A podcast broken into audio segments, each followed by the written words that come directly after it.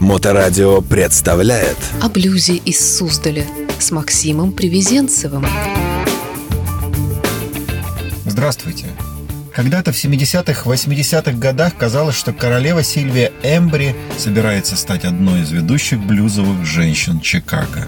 В своей роли бас-гитаристки из группы Life It Is Shock в конце 70-х она выросла и возглавила свою небольшую группу и начала играть в клубах Чикаго – Куда бы она ни пришла, ее широкая улыбка, теплое присутствие на сцене, богатый голос, основанный на Евангелии, и солидная игра на басах завоевывали все новых и новых поклонников.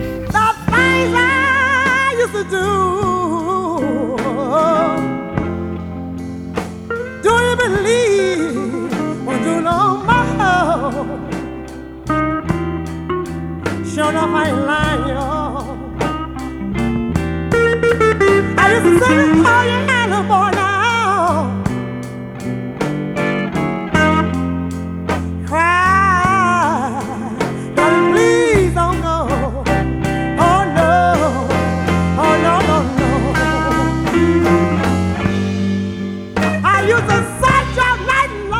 Среди блюзовых женщин Америки всего несколько инструменталистов профессионального уровня, и только одна играла на басу. Я играла на пианино, когда только начала учиться, вспоминает Сильвия. И мне это удалось, потому что моя бабушка была очень строгой. Она требовала, чтобы я играла госпел, а я хотела играть немного буги-вуги. Я была без ума от Чака Берри и Ллойда Прайса.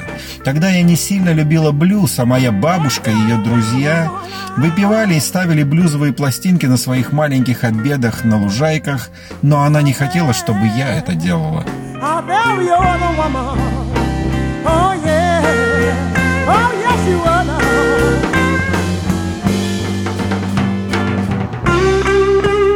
Доставить удовольствие своей семье, Сильвия пела в церковном хоре и даже в профессиональной госпел-группе Southern Echoes, будучи подростком.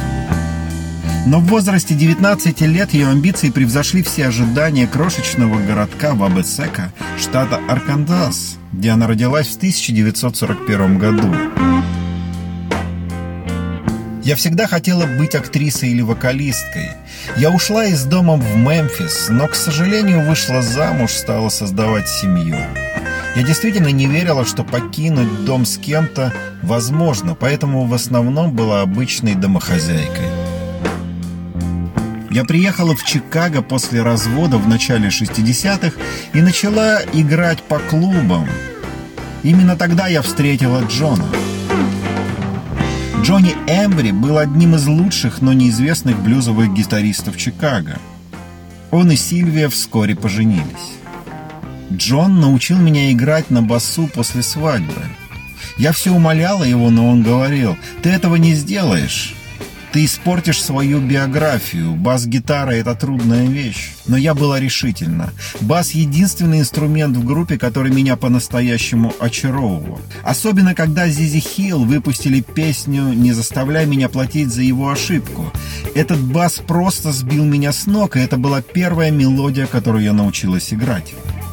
Мы какое-то время работали с Джоном и другими музыкантами, но никого особо не интересовали, пока не встретили Lefty Diz.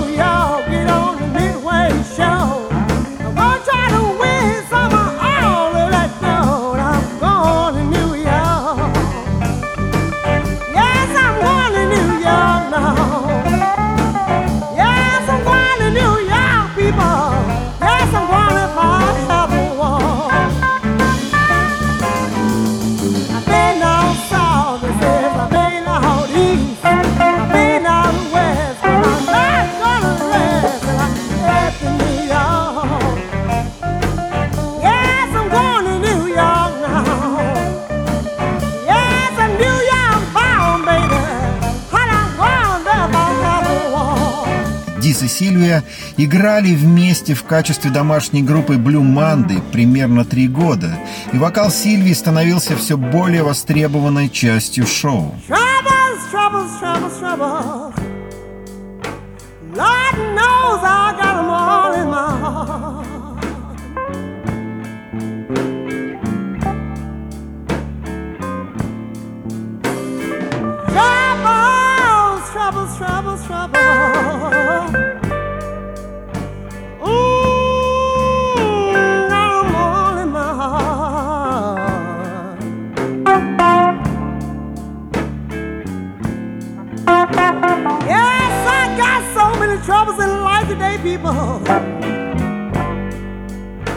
Says I don't know. I'm gonna do.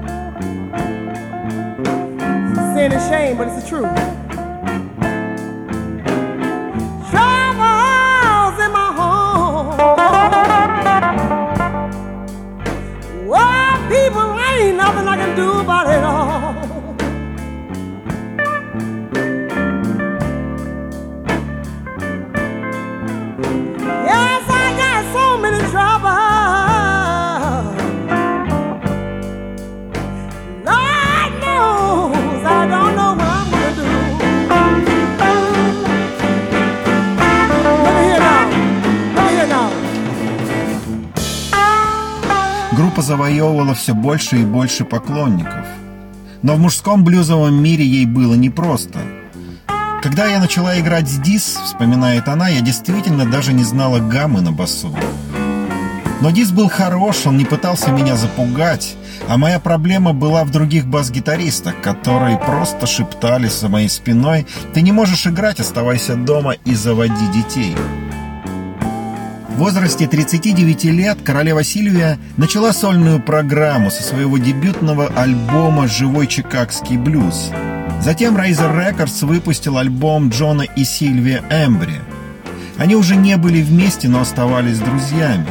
Затем она начала профессионально сотрудничать с Джимми Докинсом Fast Fingers, гитаристом из Вестсайда, с которым она гастролировала по Европе и записала альбом Midnight Baby. People I don't even have a gun. See, the man got shot, you know what I mean? Yes, they accuse